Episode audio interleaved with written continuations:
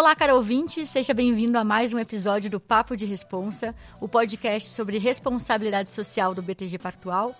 Eu sou a Juliana de Paula e mensalmente estou aqui trazendo convidados super especiais para falarmos sobre filantropia e impacto social. A minha convidada de hoje é a Geise Diniz, que é empresária, economista, cofundadora e presidente do Pacto contra a Fome, conselheira do Instituto Península e do Instituto Verde Escola. Seja bem-vinda, Geise. Obrigada, Juliana.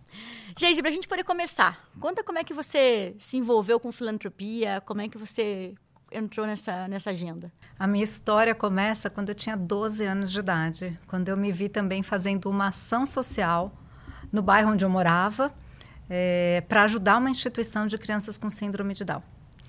E eu não me dei conta que isso era uma filantropia. Anos depois, junto já na minha família, na, na, na família Diniz, é, a gente começa a criar o que seria o Instituto da Família, qual era o braço social da nossa família. Uhum. Daí eu realmente começo a ter um outro olhar para esse, esse lugar da filantropia de um jeito estruturado.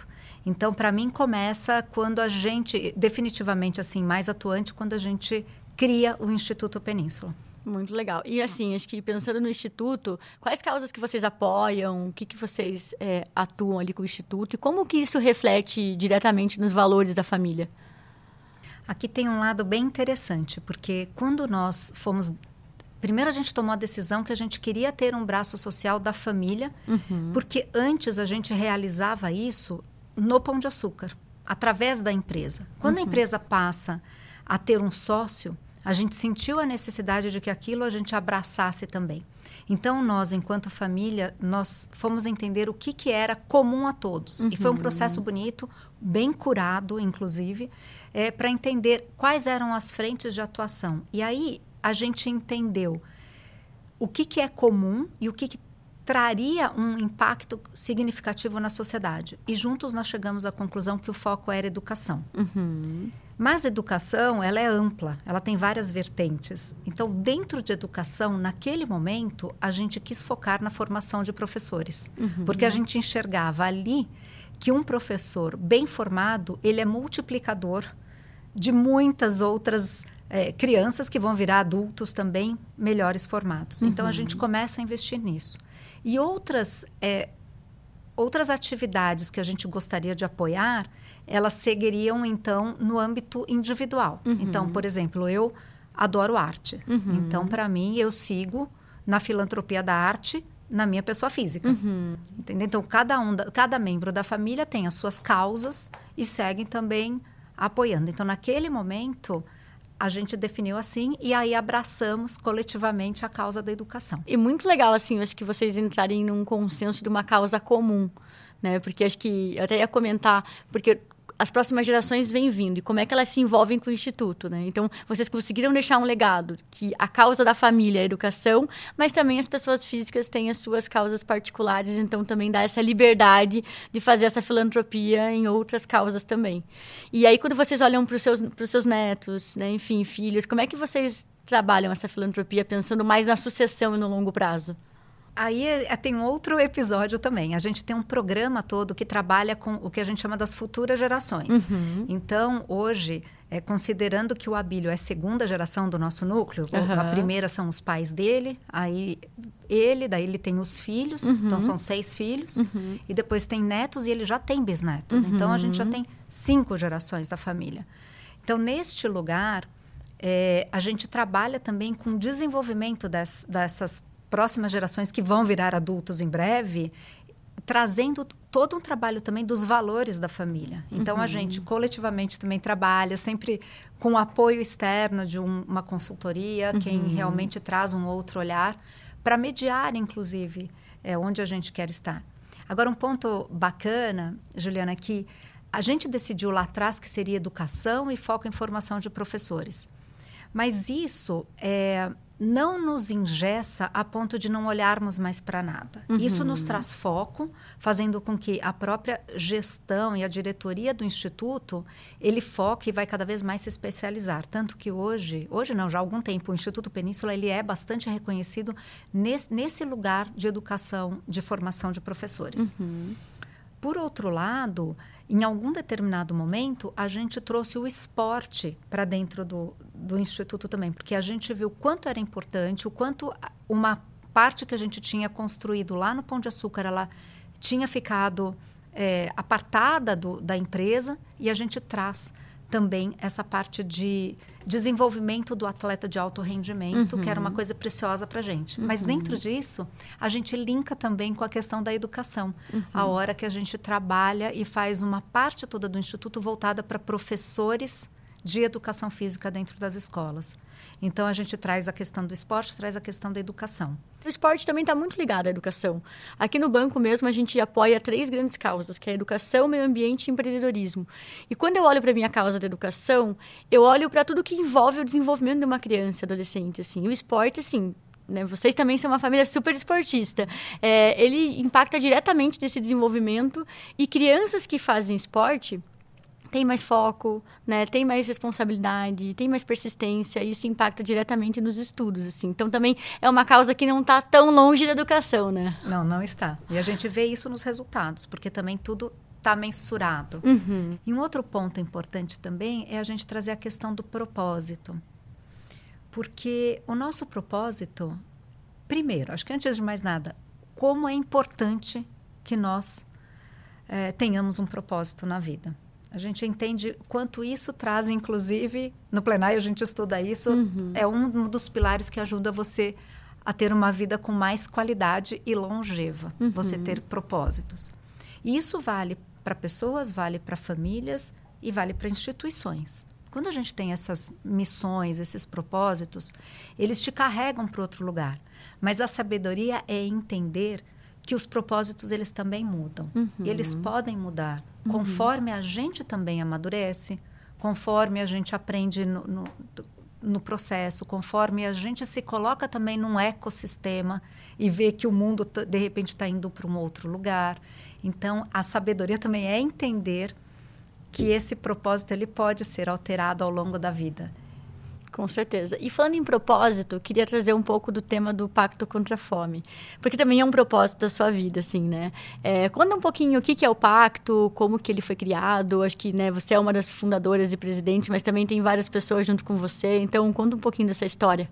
Bom, o Pacto contra a Fome tem sido um projeto que brilha meus olhos. E eu comecei isso na pandemia, entregando cestas básicas num movimento que eu co-criei junto com a Ana Maria, com o Edu Mufarrege, mais um grupo de pessoas. E tinha como objetivo, naquela época, no começo da pandemia, que era entregar cestas básicas no estado de São Paulo. Foi um grande aprendizado, mas a gente entregou 900 mil cestas no período de um ano e meio. Uhum. Com parte de doação nossa, mas de vários que acreditaram também que a gente estava ali pela causa de sermos atuantes com urgência, de fazer chegar a quem precisava ser, com uma certeza de que chegaria realmente uhum. a quem estava precisando com essa, com essa urgência. Mas nesse ano de 2020, eu começo a entender melhor a vida nas comunidades. Então, eu passo a conhecer a CUFA, que é a Central Única das Favelas. Uhum. Uh, o Gerando Falcões a gente já apoiava, então eu, a gente se junta mais com o Edulira também e outras instituições.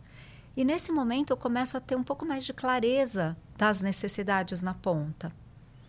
E quando foi em março de 2021, com as doações cessadas praticamente, uhum.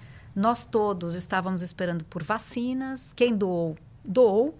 Tinha muito desemprego, as pessoas desanimadas. E, e naquele momento a gente teve um, um insight de fazer uma campanha que uma campanha nacional que beneficiava um grupo de pessoas que estavam atuando na ponta. E nesse caso era a CUFA, o Gerando Falcões e a Frente Nacional Antirracista. E nós, enquanto União São Paulo e Unesco, entramos apoiando. E nesse momento, a, a gente trouxe a Agência África, que fez uma campanha incrível, que chamou Panela Cheia Salva. Vários artistas cantaram, aquilo reverberou. E em quatro meses a gente arrecadou o suficiente a 4 milhões de cestas básicas. Uhum. É muito dinheiro. Sim. Por um período que ninguém mais dava nada. Dava... Uhum. E eu ali eu tenho um questionamento. Quando a gente se junta para uma mesma causa, a, a dimensão fica outra. E nesse momento eu começo a me questionar. Eu falei, eu estou fazendo aqui um assistencialismo que é fundamental para esse uhum. momento, entregando cesta básica. Então, nesse momento, eu, eu começo a me questionar o que, que é a fome no Brasil. E como a gente vem do varejo e o desperdício é uma variável muito importante na, na linha do resultado, uhum. eu, eu começo a questionar o que, que é o desperdício ao longo da cadeia, do agronegócio até a mesa de casa, passando por todos os setores. E eu queria entender se o desperdício tinha uma correlação direta com a fome. Uhum. E nesse momento, eu chamo uma consultoria amiga, Integration, uhum. que veio generosamente pro bono e fez um estudo para gente que ficou muito bom, é, detalhado, para que a gente uh, conseguisse enxergar essas duas variáveis. E o resultado foi, quando a gente olha esse estudo, a gente vê que na fome a gente tem 33 milhões de brasileiros que estão nessa situação de insegurança alimentar grave, que é o quê? A pessoa que não tem o que comer hoje, uhum. nem sabe se vai comer amanhã. E por outro lado, na cadeia da alimentação toda, a gente desperdiça oito vezes o que seria suficiente para alimentar essas, essas, essa população. Uhum. Então, nesse momento, me vem um inconformismo. Falei, como que nós somos um país que produz, que exporta, que gosta de falar que é um dos principais celeiros do mundo, e ao mesmo tempo a gente tem fome? E ao mesmo tempo a gente joga comida no lixo. Então veio um inconformismo que eu pensei, eu falei, mas é um inconformismo que eu preciso atuar. Uma vez eu sabendo disso, o que, que eu faço com isso? E eu pego esse estudo e fui ouvir muitas pessoas. Uhum. Então, pessoas que estão atuando na ponta, que é o nosso terceiro setor. Eu fui ouvir as pessoas de universidades que já atuaram em programas alimentares de combate à fome. Eu fui ouvir o setor privado e fui ouvir governo. E aquilo foi dando uma unicidade, aquilo foi fazendo sentido cada vez mais. E resumindo a história, eu naquele momento eu vejo que o mais importante não é eu criar um novo instituto. Porque se a gente cria um novo instituto, vai ser mais uma instituição tentando atuar, mas com uma limitação de espaço.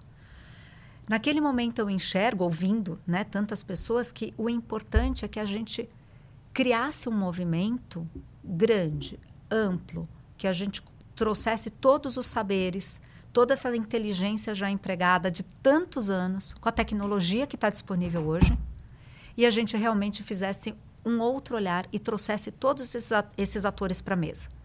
Então a gente co-criou o pacto. O pacto ele nasce aí com 40 cofundadores uhum. de diversas áreas de atuação uhum. que vieram para co-construir como que a gente é, desenvolve juntos com todas as habilidades esse novo lugar. E o que, que é o Pacto contra a Fome? O pacto ele é um movimento da sociedade civil para atuar junto a governos no combate à fome e na redução do desperdício de alimentos. E a gente tem duas metas bastante arrojadas, que é 2030, nenhuma pessoa no Brasil com fome, uhum. que isso está alinhado às ODSs, e 2040, todas bem alimentadas. E por que, que a gente fala de todas bem alimentadas? Porque é fundamental que a gente trate bem das nossas pessoas, dando alimentos saudáveis. Uhum. E isso principalmente na primeira infância. Se a gente quer um país desenvolvido, a gente precisa olhar para isso. Não, e assim, tem tanta coisa que você falou que foi me chamando a atenção aqui. É, acho que primeiro tem o inconformismo, né? Acho que tem muitas pessoas que me perguntam como é que eu vou definir uma causa para apoiar, para se envolver. Acho que esse inconformismo é o que a gente tem que sentir. Quando a gente olha uma situação nos incomoda a ponto de levantar da cadeira e querer fazer alguma coisa diferente. E eu acho que é o que você traz com o pacto, que é esse movimento muito grande que vai além da tua influência. É você poder influenciar outros setores, ter um, um movimento colaborativo. É, concordo muito com o que você trouxe, que sem a colaboração a gente não consegue grandes resultados. É o famoso sozinho, né? Junto você vai mais longe e, e, e, sozinho você vai mais rápido. O que, que você quer? E eu acho que você traz muito isso de poder trazer essa colaboração entre todos os setores para que você possa chegar mais longe. E, de fato, em 2030 poder ter uma meta ousada dessa, mas que juntos a gente consegue. E um outro ponto que eu ia até comentar é sobre o assistencialismo. Assim, num país como o Brasil, o assistencialismo ele é muito importante. Né? Mas Se a gente ficar só no assistencialismo, a gente não consegue ter essas mudanças estruturais. Né? E, eu, e ouvindo você falar, é, eu tenho, fico pensando aqui, quando a gente ouve, ouve falar em fome, naturalmente a gente acha que é um assistencialismo. Mas a forma como você está trazendo esse movimento, a gente percebe que vai muito além disso. Está de uma forma bem estruturada, né, engajando outros setores para que de fato a gente possa mudar. E aí eu queria até é, entender um pouco mais como é que está sendo o engajamento desses setores e como é que está sendo é, engajar principalmente as empresas a olharem para uma causa que naturalmente é assistencial, mas que você está trabalhando de uma forma mais estruturada. Bom, primeiro que é um desafio é, este lugar do engajamento.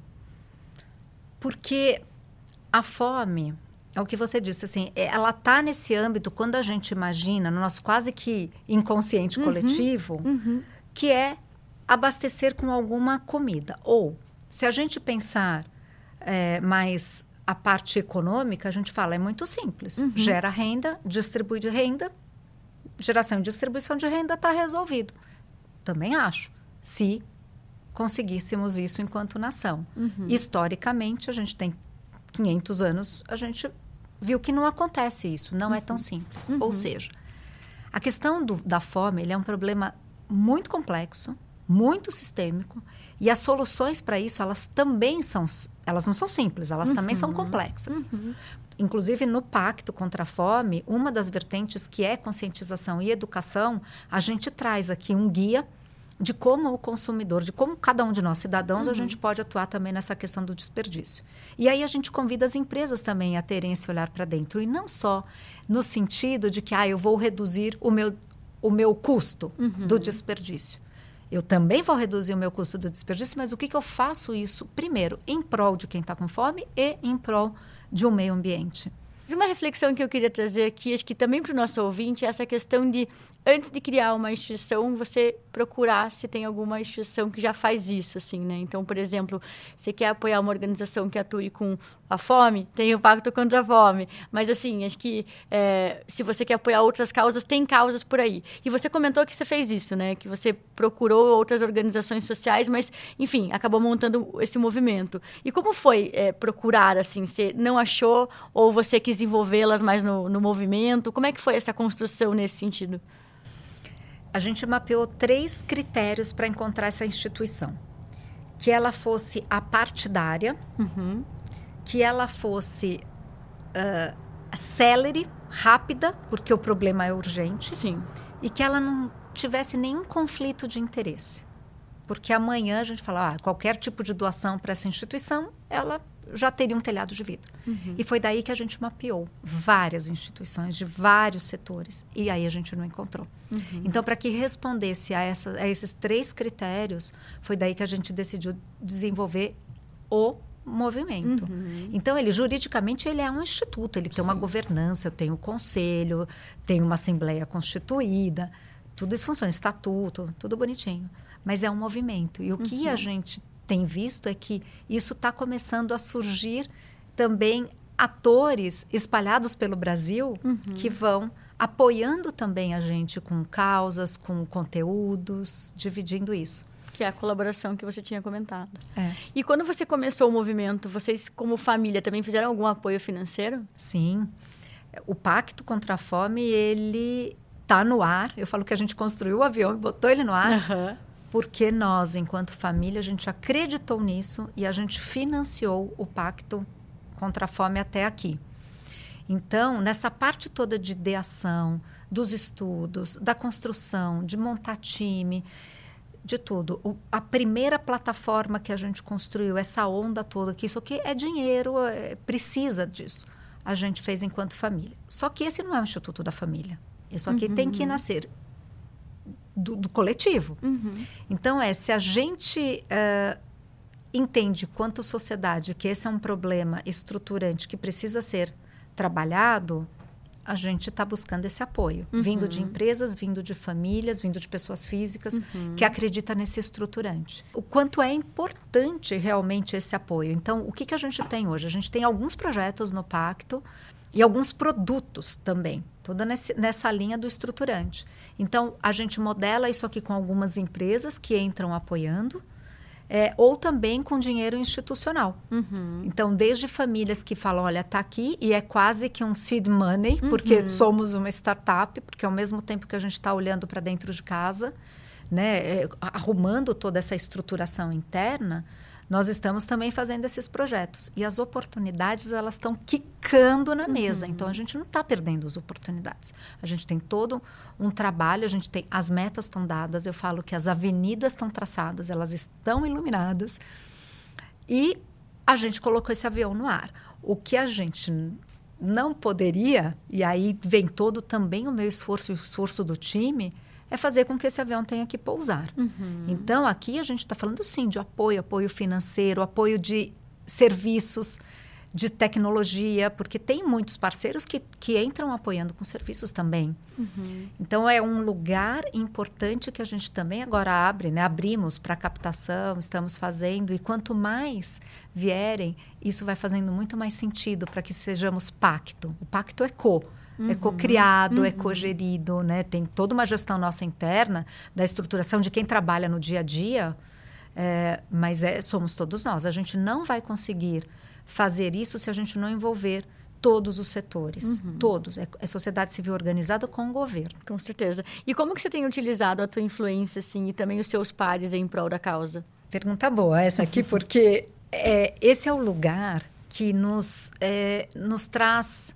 o benefício de, de termos portas abertas. Então, é como que eu uso isso em favor de, de um jeito é, proativo, de um jeito correto, dentro uhum. do que a gente acredita nas nossas crenças desse realmente do combate à fome e do desperdício de alimentos. Então a gente tem acesso a várias instâncias de governo então, isso está funcionando muito bem para trabalho, uhum. para trabalho conjunto. Isso a gente já vem fazendo com vários ministérios e secretarias. E agora a gente fechou o primeiro piloto com o governo do Ceará. Uhum, então a gente pega tudo isso que a gente está mapeando como estratégia que a gente desenha, a gente quer ver assim. Então isso aqui funciona no território. Uhum. Então a gente começa agora a fazer um uhum. trabalho no estado do Ceará. E por outro lado, a abertura que eu também tenho no setor privado e no terceiro setor. Uhum. E num processo com muita humildade do aprendizado. Nós uhum. não sabemos tudo, nem de longe. Uhum. Então, nós, o que a gente quer é que sejamos esse hub realmente de fazer neste, deste lugar um lugar da inteligência, trazendo todos esses saberes, mastigando tudo isso. Então, nós somos quase que um think tank de inteligência, dados e articulação. Uhum, uhum. E como que isso gera, como que você pensa é, nessa tua atuação como valor para você passar para a sua próxima geração? Eu vou falar da próxima geração dos meus filhos. É, quando eu decidi embarcar nisso, eu falei com o Abílio, né, meu marido, e falei com as crianças. Eu uhum. falei, olha, isso aqui é um projeto de longo prazo. Isso aqui vai me demandar bastante tempo. Uhum. E eu vou tentar girar todos os pratos para que não caia nenhum. E a minha prioridade, óbvio, que é a minha família. Antes de mais nada. E eu tenho outras causas que eu não saí. Uhum. Eu tenho a minha outra vida. Então, até, como você falou, eu tenho a Península, o Instituto Península, o Instituto Verde Escola, eu sou vice-presidente do Conselho do MASP, eu estou no Conselho Social da Fiesp, eu tenho o Plenai. Então, são muitas outras atividades que, a, que faz a cabeça também, às vezes, desfocar. Uhum. Mas, ao mesmo tempo, isso me também retroalimenta para eu trazer para cá. Uhum. Então, quando as crianças me veem neste lugar, eu não tenho dúvida que isso é inspirador. E eu vou dizer, outro dia eu cheguei em casa cansada, porque a gente também recebe não. Uhum, então, assim, claro. você vai num, fazer uma captação e a pessoa, ah, não, não é o momento agora. Tá tudo bem, realmente, cada um sabe. Então, no primeiro momento é frustrante, porque você fala, puxa, onde eu estou falhando de não conseguir mostrar aquilo, tudo que eu enxergo, uhum. e que eu estou acreditando, e que eu estou vivenciando, o quanto é possível. E eu cheguei um dia em casa, cansada, meio desanimada, e a Rafa, minha filha, estava tava ali né, e eu sentei do lado dela. Ela só falou para mim, ela falou assim: "Mami, lembra que esse é o seu propósito". E ela falou com um brilho nos olhos. Uhum.